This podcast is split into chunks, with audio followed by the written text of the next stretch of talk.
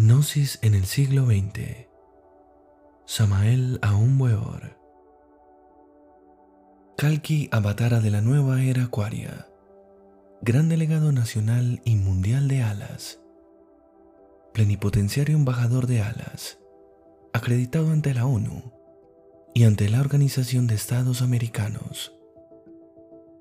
Fundador del Movimiento Gnóstico Internacional Universal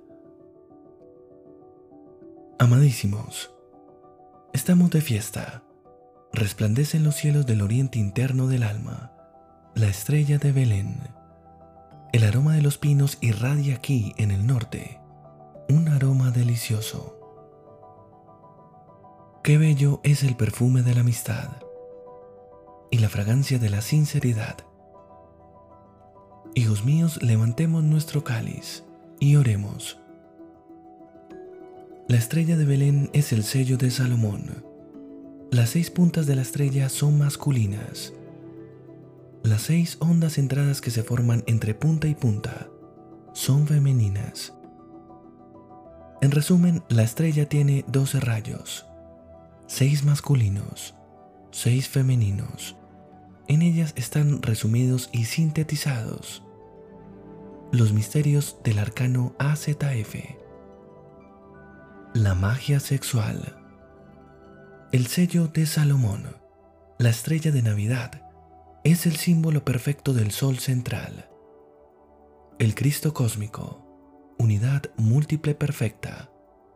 Jamás puede nacer el niño Dios en el corazón del hombre sin el resplandor y la vida de la brillante estrella de Navidad. Hay que trabajar con el arcano AZF para poder encarnarlo. En el sello de Salomón se hallan resumidas todas las medidas zodiacales. Los doce rayos de la brillante estrella cristalizan mediante la alquimia en las doce constelaciones zodiacales. En el sello de Salomón se hallan escritas las íntimas relaciones que existen entre el zodiaco y el invencible sol central. El génesis sexual del zodiaco está representado en el sello de Salomón. El venerable maestro de la luz, Hilariux IX, hablando de la brillante estrella, dijo, es la forma básica de todas las cristalizaciones y el modelo esquemático de todas las floraciones. Sus dos triángulos que junta o separa el amor. Son las lanzaderas con que se teje o desteje el misterio inefable de la vida eterna. Arriba la Santísima Eternidad, que actúa como el Padre, el Hijo y el Espíritu Santo. Abajo su contraparte con el poder que gobierna, el poder que delibera y el poder que ejecuta. Yo soy la estrella resplandeciente de la mañana exclama Juana, el bien amado de Cristo, al recibir de sus propias manos la iniciación venusta. Y así, cada vez que el eterno geómetra fija su atención en un punto del espacio, al punto surge la gloriosa estrella, anunciando el nacimiento de un nuevo estado de conciencia. El arquetipo de un ser, un globo, un astro, un sol Cuarto mensaje del avatar Ash Rama. Y la estrella que había visto en el oriente va delante de ellos hasta que llegando se detuvo donde estaba el niño. Melchor, Gaspar y Baltasar, los tres reyes magos, fueron guiados por la brillante estrella y Jesús nació del agua y del fuego. Entre el resplandor de la brillante estrella de Belén Jesús nació del agua y del fuego. Por eso es maestro. Si Jesús no hubiera nacido del agua y del fuego, entonces no sería maestro. Jesús practicó con el arcano AZF, la magia sexual. Jesús dio testimonio de esta verdad, diciendo, De cierto, de cierto te digo, que lo que sabemos hablamos y lo hemos visto, lo hemos experimentado, testificamos. Y no recibís nuestro testimonio. Juan capítulo 3, versículo 11. Todo lo que Jesús rechazó quedó hijo de desecho, hijo de tinieblas, maldito. Rechazó a Judas, y de hecho Judas quedó maldito. Si Jesús hubiera rechazado el sexo, la estrella de Navidad no se hubiera aparecido a los reyes iniciados. El sexo habría quedado maldito y toda la humanidad es hija del sexo. Toda la humanidad habría quedado bajo maldición. Y entonces Jesús no habría sido el Salvador, sino el condenador del mundo. Y como Moisés levantó la serpiente en el desierto, así es necesario que el Hijo del Hombre sea levantado. Juan capítulo 3, versículo 14. Necesitamos bajar a la novena esfera, el sexo, a trabajar con el agua y el fuego, origen de mundos, bestias, hombres y dioses. Toda auténtica iniciación blanca comienza por allí, el sexo. Necesitamos nacer del agua y del fuego. Necesitamos levantar al Hijo del Hombre dentro de nosotros mismos. Sabed, hermanos, que el resplandeciente y luminoso yo soy quiere entrar en el alma del hombre.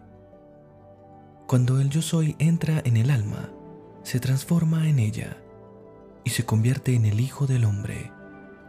Él se transforma en ella y ella en él. Así nace el Cristo en el corazón del hombre. Así nació el Salvador del mundo, del agua y del fuego. De cierto, de cierto te digo, que el que no naciere del agua y del Espíritu, no puede entrar en el reino de Dios. Juan, capítulo 3, versículo 5. El agua es el semen y el espíritu es el fuego sagrado. Lo que es nacido de la carne, carne es. Y lo que es nacido del espíritu, espíritu es. No te maravilles de lo que te dije. Es necesario nacer otra vez. Juan, capítulo 3, versículos 6 y 7. Tenemos que nacer de nuevo. Tenemos que levantar la serpiente. Tenemos que levantar el Hijo del Hombre dentro de nosotros mismos. He aquí a Hormus, Osiris, Chur, el Cordero, el Cristo, el anciano de los días, el hombre del tiempo y del río cantado por Daniel. El yo soy transformado en alma. Es el Hijo del Hombre. El nuevo hombre. El hombre celestial de San Pablo. Adán Cadmón. El hombre sol. Rey Sol. La estrella crucificada en la cruz el Cristo de los Abraxas, el Cristo de los Esenios, el Cristo cósmico, cuyo símbolo es la estrella de Belén. Y nadie subió al cielo, sino el que descendió del cielo, el Hijo del Hombre que está en el cielo. Juan, capítulo 3, versículo 13. Este versículo 13 significa muerte. Este es el arcano 13, la muerte. El yo humano debe morir. No vino del cielo. No puede ir al cielo. Debe morir crucificado. Solo el Hijo del Hombre sube al cielo, porque descendió del cielo El que en él cree no es condenado, mas el que no cree ya es condenado, porque no creyó en el nombre del unigénito Hijo de Dios. Juan capítulo 3 versículo 18 Jesús es el Salvador del mundo, porque nos trajo al yo soy, el Cristo interno, la luz que ilumina a todo hombre que viene al mundo el Santum Santorum del Templo de Salomón. Significa el sexo. Allí estaba el Arca de la Alianza, el gran Arcano 22. Dentro del arca estaba Jod, o el bastón florido de Aarón, símbolo del falo, y el B, la copa, el gomor, símbolo del útero conteniendo el maná de la sabiduría crística. Allí en el arca también estaban las tablas de la ley. Si Jesús hubiera rechazado el sexo, el Santum Santorum del templo habría quedado maldito. El arca del testimonio habría quedado envuelta en las tinieblas del abismo. Y los misterios del Espíritu Santo habrían quedado profanados. Entonces Jesús habría sido el condenador del mundo, porque no envió Dios a su Hijo al mundo para que condene al mundo, mas para que el mundo sea salvo por él. Juan capítulo 3 versículo 17 Aquellos que deshumanizaron a Jesús insultaron al Espíritu Santo. Jesús es el Hijo del Hombre. Es hombre y es Dios. Jesús nació del agua y del fuego. Jesús practicó con el arcano AZF en la pirámide de Kefren. Cuando Jesús alcanzó la iniciación venusta, encarnó al Cristo allá en el Jordán desde entonces Jesús se llamó Jesucristo. Él es el Salvador del mundo. Él nació entre los esplendores de la brillante estrella de Navidad. Y aquel verbo fue hecho carne y habitó entre nosotros.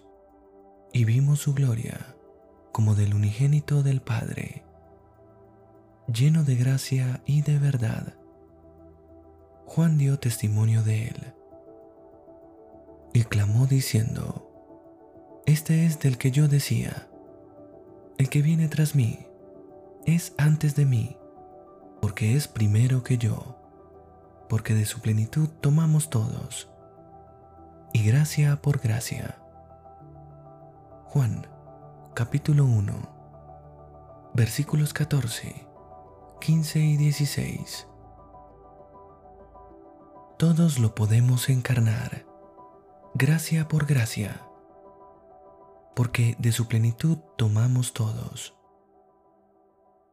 Al que sabe la palabra da poder, nadie la pronunció, nadie la pronunciará, sino aquel que lo tiene encarnado. Él es nuestra corona de la justicia, aquel rayo particular de cada hombre aquel rayo de donde emanó el espíritu del hombre. Hermanos míos, anhelo para vosotros felices Pascuas. Que la estrella de Belén resplandezca en vuestro camino. Paz inverencial. Paz a los hombres de buena voluntad. Paz a vosotros. Samael Aún Weor. República de México. 24 de diciembre de 1957.